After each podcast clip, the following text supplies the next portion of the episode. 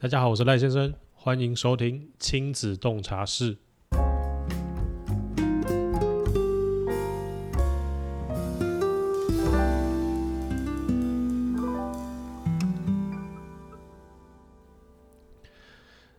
今天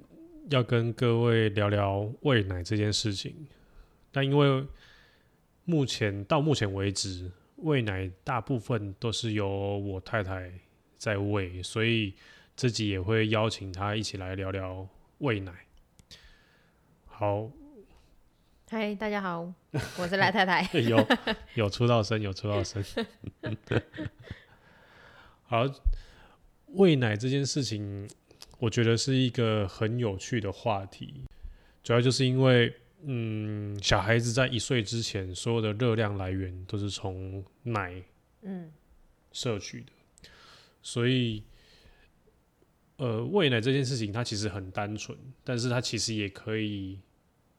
变得很复杂。对，就是就是跟主要就是跟着小朋友的状态去改变。然后喂奶有几种方式，就是第一种就是亲喂，对就是我们目前大部分的方式，然后再来就是挤出来平喂，就是母母乳平喂，然后第三个就是配方平喂，然后这三个都有优缺点呢、哦就是大家就聊一下，请呃我太太分享一下亲喂有哪些优缺点。优点呢、我觉得优点就是很方便，随处可喂， 哦，对，骗出来的妻啊，就你衣服拉开就可以喂了，然后你不用担心没有水，没有奶瓶。哦，对，对，然后对啊，这是我觉得最方便的，然后出门也不用带奶粉或是什么的。就是不用带一大堆有的没的，对，然后到哪里都可以喂，在车上啊，对啊，在厕所啊，只要你把遮住，对，只要遮住就可以就好了喂。哎、你你你有办法在外面喂吗？可以，但是走动我就不行嘞、靠腰当然是就之前停止的时候 啊，之前去妈妈喂学背巾，她就说啊，小孩饿，你这样可以把它背着边走边喂。我想说这样怎么喂， 他只是这样子，对啊，这样子边走边喂，就感觉会呛到， 奶会对不上，然后这样不用拍 嗝。会有白个，啊，好你像有你就一直道在动啊，理耶 完全不用拍嗝。 但是你看，像那种在捷运上饿了喂你这种，你有办法？你说在车厢内吗？对我可能不会吧我，有看过，我觉得那个不太好用哎，我会想要在可能到月台上之类的，哦，在移动，然后你可能还要抱小孩转来转去，我觉得可能有点对我来说可能不是很好用。哦对，那、请隔壁帮你啊，哎、头帮我扶一下， 是福，小孩的头。 反正亲喂亲喂的优点就是到哪里都可以喂，然后对也你也不用带很多东西，但它有缺点嘛？有奶头会破，哦，对，哦，这个很难过，初期小孩不懂，然后我也不太懂喂的时候，就真的是奶头破到完全不知道该怎么对办。啊，他你不懂喂，他也不懂喝，对， 然后就破啦、就哦，起这这很水泡就难破过，了这这真的很难过，因为你就是，反正你就破皮嘛，对呢你破皮还要给人家吸，对哦，每次他头一来，我就很想要、呃捏紧，你知道吗？对了，就这不个这知道个，怎么办就要花点时间修养。嗯，对啊，但是因为他会长大，他会懂吸，对，所以大一点就懂 吸，所以总是会有磨合过了就 OK。对这倒是，对啊，然后亲喂还有什么缺点？就是小孩整天都必须依赖着你，哦，对，你没有办法出去很久，或者是嗯离开他太就久，是固定就是三四个小三四时个就要小时嗯出现。对，对对，就这比较是麻这倒是比较麻烦的地方，嗯但如果是全职在家带小孩，专就一个人顾，好像也无所谓，对啊，因为你本来就是一没个人得啊，换手，对啊你就只能这样。你本来就没有后援，对，就是对啊，就就是没这样差子。那再来就是母乳平喂，挤出来哦。对，挤出来，优点就是别人可以就是做喂奶这件事情。哦、就以我们目前的方式，就是你挤我喂，对你对对，但是但这这个优点就是你有时间可以做其他事情，嗯只是它的缺点，我觉得就是变成两个人都有事做，就花两两个时间。对，因为原本你亲喂的时候我就没有事，嗯对吧、然后但是现在就是要花我们两个人的同时花我们两个人的时间，哦对所以反正就时间被占据了。对，但是因为也不可能让你一个人又是挤挤又喂，嗯又是喂，因为这样子你真的整天整天都在忙。都在弄奶，就就饱了。对，真的是整天都在弄奶哎。 对啊，整天弄奶就饱了，所以这样也不合理啊。嗯所以挤出来平胃，它的优点就是对于对于妈妈多了一些时间。多了一些时间，嗯然后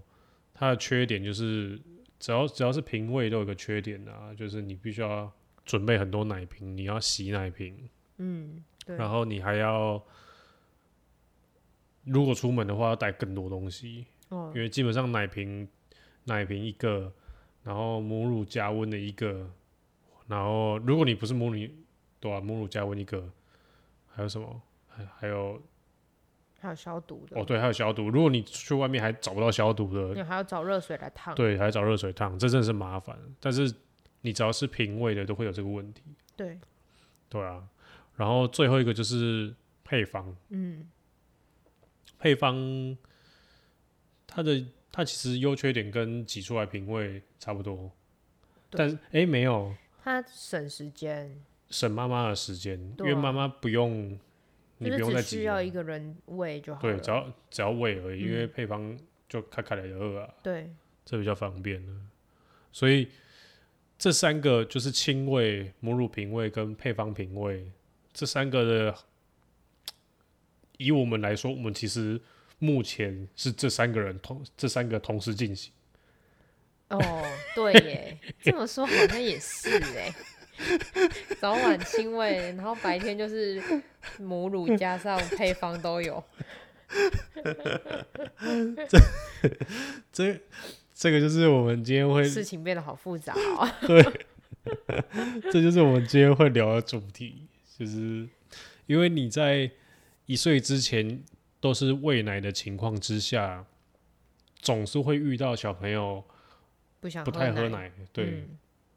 然后他如果不太喝奶的话，通常有人就是几天而已啊，但是有人会到几星期，甚至可能一两个月都有。只是我我们是最近刚好遇到，对，然后这种现象通常都是叫做厌奶期。我们最近遇到的时候是怎么样啊？最近哦，因为原本是全母奶，呃，全亲就是全反正就亲喂亲喂，对，全亲喂。然后原本都可以喝，一边喝十分钟，嗯，然后后来变成一边只能喝三五分。哦，因为最主要就是你吃的量已经少减半了，对然后有可能是一半又更少，对，一半以下，所以这种这种持续了几天，我们就会称作为厌奶期。嗯，然后厌奶期有一个很麻烦的地方，就是我们不知道它到底什么时候会不厌奶？对，你不知道什么时候结束。嗯，然后这种通常遇到这种情况，大家是怎么面对它？就是通常都是啊，你只能等，嗯，你就是让它，祈祷他赶快不厌奶。对你就是拜托它说，每次在喂的时候，哦，拜托你给你叮叮啊对啊，然后也没有其他方式的。嗯再来第二个就是，因为通常厌奶期比较常发生的就是在可能小孩子三四个月大的时候，对，所以三四个通常在四到六个月之间，大家都可以开始吃副食品了。嗯，所以如果在厌奶期的时候，有些人会开始慢慢喂副食品，嗯，就是希望把那个热量的摄取来嗯源、营养的摄取来源开始从母乳开始慢慢分掉，对就是因为迟早都会以副食品以食物，食物为主，嗯，对，所以这是第二种处理方式啊。然后我们遇到的时候，其实我们也有试过对，两种方式都有试过，嗯，就是我们一开始小朋友在验奶的时候，哇，应该有一个月前吧，可能应该差不多，差不，多嘛。对他大概从一个月前就是喝的量都非常少了，对，爱喝不喝，对，爱喝不喝，但是他没嗯一个月前他还没有喝到一半这么少啦，剩对一半这么少，对，那时候还但好可能就是剩个七成。然后持续了一阵子之后，我们其实就是采取随他去的方式，祈祷他对，嗯我佛们系，我们就是希望他哪一天就忽然又想喝了，嗯， 对，但这天还没有到，事情没有人拱狼的行为，这简单， 这刚刚要被搞。然后再来就是，我们又启动了第二次第二个方式，副食品，我们就开始在喂他米 对米米糊，对，我们就开始喂米糊十倍粥嘛，对，十倍种，然后其实喂了几天，我们现在好像也没在喂了，对啊，对啊，现在没在喂，因为对啊，但主要就是因为在验了好一阵子之后，他忽然更验了，就是原本亲喂嘛，亲喂就是喝两遍的奶，对，就他忽然有一天，连奶都不想碰，对，连奶都不碰了，转过来就弹走，对啊我，都快哭了。那时候那时候你应该压力很大，我要好，其实他那个开始少喝很少的时候，我就觉得压力很大，因为他每次喝三五分，我就会觉得就是一方面是担心他营养不够，二方面是担心我奶会退，哦，奶会，会退之后要找那个配方比较麻烦，因为它是易服，那时候医生有交代说，就是过敏体质的宝宝选配方奶要特谨别慎，对，要特别小心，所以我嗯们就觉得尽量避免去喝配方，嗯对，就是以母奶为主，会比嗯较不对用他比担较好心，了。对，不不用担心，对，所以那时候他越喝越少，越喝越少，我真的是心理压力超大的，每有啊次那都时喂到候哭出来，那时候你就是每对，次喂奶我都很想哭，看你的脸脸就超晒的， 对啊，就觉得哦好痛苦，我怎么又来又要开始摔跤了嘛？对啊，而且每天都要五六次， 对，每我的每场每天五六场摔跤，对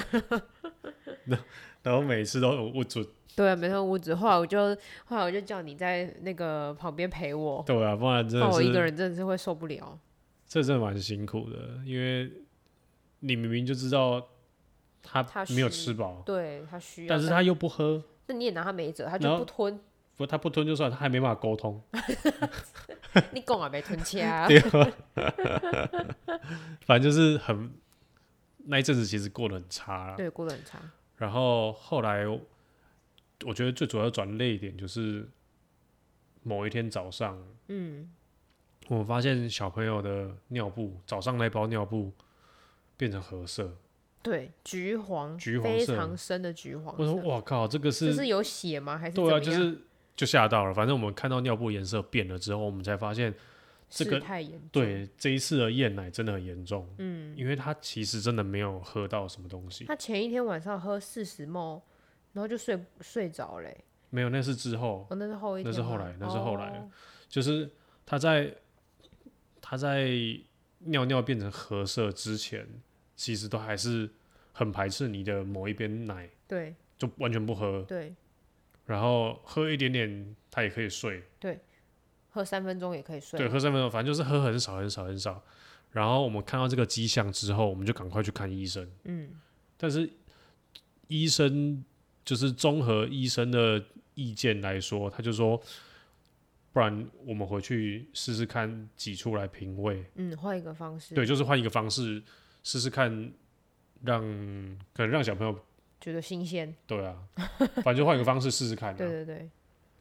所以在那一次之后，我们就开始挤出来平胃，嗯，然后挤出来平胃，其实头两天也不是很顺，对他那时候其实也爱喝不喝的，我有在猜会不会是因为他忘记怎么喝。，对，因为他上一次喝奶瓶可能是两一两个月那个时候吧，一个多月的时候，对啊，他出生一个多月的时对候，啊，他已现经在都忘已经记了四个月了，都已经不知道是什么东西。那时候对医生也有说有可能不会喝，对对，所以就是一开始也在想，他可能是因为不是不熟悉奶瓶怎么喝，所以喝的离烂啦。对啊，因为那就是开在刚开始要再重回母乳品味的时候的那一天，其实那一天就是喝四十沫就睡过夜。我想说，哇靠，这样子也可以睡， 对，但而且而且那几天其实隔一天也喝很少，隔一天也就喝很少，他尿布哦对还是有点颜色，而且他的那一天的尿布都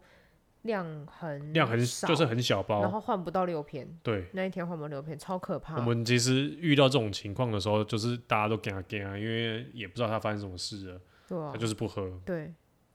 但过了一天两天，然后他开始慢慢好像吸的蛮顺畅，对，就是好像忽然又会品味了，又会吸奶嘴了，又会吸又会喝吸奶瓶，瓶对，然后开始从原本的四十 ml 就慢慢品味到变成一百 ml，对然后再来就是一百二十 ml，对， 然然后后再变成一百五150十 ml，一百八，一百九，两百 二。超狂。他有一天真的是好像很饿很饿，喝了那时候是先喝多少一百八，一百八，然后后来就好像奶瓶一拔起来之后，他好像一脸很忧伤这对，没样，有，我我觉得我觉得这个这个要从时间照时间顺序跟听众交代，哦 OK，就是当我们发现他喝一百的时候，那时候你挤出来还可以挤大概一百五两两哦百，对，嗯还够他喝，对，还够他喝，然后再隔几天就变成他变得变得要喝一餐喝一百二，对，你就开始有点压力了。 为什么我挤一次他就喝完了？不是应该可以喝两次吗？没有，那时候那时候你还你你挤大概还有一百五，就差不多了，对还就就已经还 cover 的过，就已经差不多了。然后 再过几天，他变成喝一餐喝一百 五，全部都没了。对你一餐就已经没有库存了，对，然后就压力就变大了，你我知道压吗力超大，压力对又来了，所以压力又来了，就是他开始他开超越我的奶。对开始发现，哎、他好像不是厌奶、欸，他是厌奶头，可恶啊！这小子不 是货。他是厌奶头。 但是我我觉得有趣，就是我们开始发现你的量不够的时候，我们就赶快去找配方。还是要沦落到喝，也不是沦落，就是还是要用配方来补给一下。对，没办法，奶量追不上啊，也对啊没办就法，两天就追到。这个真其实追奶又是另外一个议题啊。对那个我们还我们也还在还在尝试，对，但是这整个过程就是很有趣，就是你从本来亲喂，然后发现它一点都不碰的时候，就变成挤出来母乳瓶喂。然后发现母乳瓶喂也不够，喂不够，赶快买配方。那时候才发现原来它不是厌奶，很烦呢、 真的超瞎我的已经失去妈妈的魅力 了嘛，我的奶已经没有魅力。不是不是你奶没有哦，你对啦，你的可能你的形状不符合它，反正从挤出来瓶位之后发现不够，我们就赶快去买配方。 不是啊，要买配方，这样我才不会压力那么大、啊对，要他没奶喝，我要怎么办啊？给他喝什么啊？就不知道对啊，喝水啊，喝葡萄糖，副食品好 了啦。副食品也要慢慢加。对啊，但是我觉得一直一直到今天比较有趣的就是，他开始又会喝你的奶了。对，有一次好像来不及温奶，昨天我就赶快把他头往我的胸前塞，就他就啾啾啾啾啾啾啾，喝得津津有所以味。他他绕了一圈，你知道，他到底在忙 什么？不知道他看我们太闲。找事情给你们忙啊？对你知道我们我们这一集在一开始不是有介绍三个方式吗？，对，我们现在就是三个方式同时并进行，存。同时进行，一天就三个方式都 有。我们现在就是早晚都是亲喂，对，然后晚上晚上的亲喂可能还要补配方，哦，因为怕他怕想他睡觉喝怕他不没办多。法睡过夜。嗯，因为我们其实现在小朋友已经是可以睡过夜了，只是如果单纯清胃的话，可能他比较喝的快量饿，对他喝的量不足以让他撑到隔天因。为他都会边喝边睡。对，嗯所以我们现在就是以我们目前就是早晚都是清胃，然后中间的每一餐都是挤出来母乳平胃加配方，对因为我我们目前就是给他喝一百八嘛，对然后就是一百二的母乳，对然后再泡六十60的配方。对，叫我压力比较不会那么大对，我还有一点时间追个奶，你对啊，你不用你不用再一直想说到底要怎么追奶还是什对么啊东西的，还好。但是这整个过程就是非常有趣，对，等到他突然开始喝很多的那时候，我就会觉得哦。你是怎么了？对你生病了吗？ 就是人家要喝也不是，不喝也不是。因为从从他出生到现在都不知道他可以喝多少，他对啊，只有那时候他刚出月子中心怀那个礼拜喝一百四，后来改亲喂之后就都不知道了。对，所以他喝超过一百四之后，我们就觉得啊，怎么了？好像，但是他最主要就是喝完一百一百四一百五的时候，他还在嗨，嘴巴还在那边啾啾啾啾啾。对对对对，然后一直在挨，所以我们那时候才补，对，但有时候喝完他还是一脸好像啊没了，对， 奶瓶一抽出来他就啊没了，对，我觉得这个比比较有趣的就是我们现在还有喝完的仪式，哦对， 因为很很很担心他就是心情不好，，对，就是觉得喝奶是一件很痛苦的事情，所以自从他不是开不是喝奶是很痛苦的事情，是我我觉得以我来说，我是怕他担心他喝完之后发现没了，哦。要对让他一个结束感对，要有一个 ending，哦，所以我们喝完的时候都会马上拍手，然后跟他鼓励啊，说哦好棒哦，喝你把完了，嗯对你把奶喝完了，对你已经吃饱了对哦，吃饱了，我们一来直打嗝喽一，直说服他， 洗脑他说你已经吃饱啦，你已经吃饱啊啦，然后没想他其实每次喝完的时候都还是一脸脸傻对样一脸茫然说没了。啊怎么没了？ 不管是你喂他一百八还是喂他两百二都一样， 但我们不敢再继续喂上去啊。对啊，不要一次撑太多。对啊，因为不毕太竟毕竟配方其实也是刚开始在喂啦，对啊，没有试过。对啊，而且他最近他皮肤又开始压起来，对啊，所以要再观察一下。对，就是还是配方比例，我们目前还是以比较可能占三分之一，嗯，然后母乳是三分之二这样子在喂，对，这样看起来感觉比较好一点吧，看起来啊或许啦，对啊，因为嗯其实我还在们观也察。还在观察当中，嗯，而且我觉得另外一个，如就是以这个方式进行，另外一个要观察就是他的尿布有没有到足量。哦对，对，因为其实他在刚换过来这个模式之后，有几天其实尿布也没有很多，还是很少。对，他这但是这几天有恢复正常啦、嗯，就都很大包，就是不知道之前到底发生什么事了。对啊，可能身体还在储存水分。有我觉得有可能的，那时候可能太干失了去，对，嘴唇很干，皮这肤个很干瘪掉， ，bulky。对啊，鬼月亮 b o k 所以这集大概就是在聊说，其实我们遇到的厌奶期，好像也不是真的厌奶对，期真的它不是真的厌奶，它对真的比较像是厌方式，对验喝的方式，嗯就是你一开始亲喂他不喝了，就换瓶喂嘛，对换瓶喂他会喝，但是你再回去亲喂他又喝了，对，这让我想到最一开始亲喂的时候，我们是摇篮式坐着喝，哦，抱对，着他喝。后来突然有一天，他抱着他就一直在拱背，各种逃避我的奶。就是不要了，对，就是不要。后来我就想说，好，不然我换个方式好，把它放在床上，我们躺着喂，喝的下下觉。就是你知道不想坐对就躺，但是他今天你是、然后你是对他真的很神奇，他又兜了一圈。我今天躺着喂，他就是过来，然后吸个两口就转走，然后一直在那边磨静音。我就想说这小孩是怎么了？我就想我就说啊，那不然我们坐起来喝好吗？我把他坐起来一抱上去，就开始啾啾啾啾啾啾啊啾，我今天我今天在开你的门的时候发现，哎呦啊你怎怎么么是这姿 势？就是他就是很奇怪啊，变来变去，你知道，一下又这样，一下又要那样。真的是蛮有趣的，所以小孩所以其实下一胎就是下之后，我们在遇到所谓的厌奶期的时候，我们面对的方式就是一直换方式喂，就是多方尝试，对，多方尝试，而不是就是佛系让它，对，而不是就是放着让它，因为放着让它，我觉得很有风险啊、风险太大因为我了们也不是医生或什么不，不太会对啊，没有我我觉得最主要就是因为你放着让它不喝，有一个先决条件就是它尿布都够，哦，对啦，对，因为医生说至少六包大包的嘛，对对吧？尿布的量至少要够，对，如果有够的话，表示它可能吸吮的能力还 OK，已经够了，所以他喝一下下就饱。但是如果没有到的话，就就像我们这样子，我觉得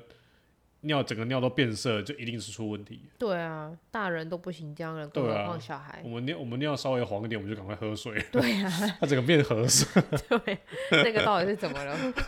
沾到底沾到什么？不知道。太可怕了。对啊，反正大概是这样，就是遇到了就直接换方式。对啊，我觉得如果就是大家有遇到这状况，也可以试试看其他的的喂喂法方式，对啊，就是改变看看，或许他想要其他的，虽然比较麻，烦，真的很麻烦，但是我觉得它能喝，能够健康，这是才是我们最主要目的。对啊，对啊，好啦，今天大概就是分享到这边，就是跟各位分享一下我们在厌奶期是怎么样熬过去的。心路历程，对，就是这整段过程就从从头到尾跟各位分享。好，今天节目就到这边。如果你各位有其他的可能厌奶的解决方式，也可以跟我分享。然后，如果你有想要听其他的主题，或是给我一些意见，你可以到呃 Instagram 上面搜寻赖先生，如也可以到 Facebook 上面搜寻赖先生，都可以找到我。或者是如果你是听那个 Apple 的 Podcast，你可以直接留言跟我说。好，今天的节目就到这边，感谢你收听这集节目，我是赖先生，我是赖们太太，我们下周见。拜拜拜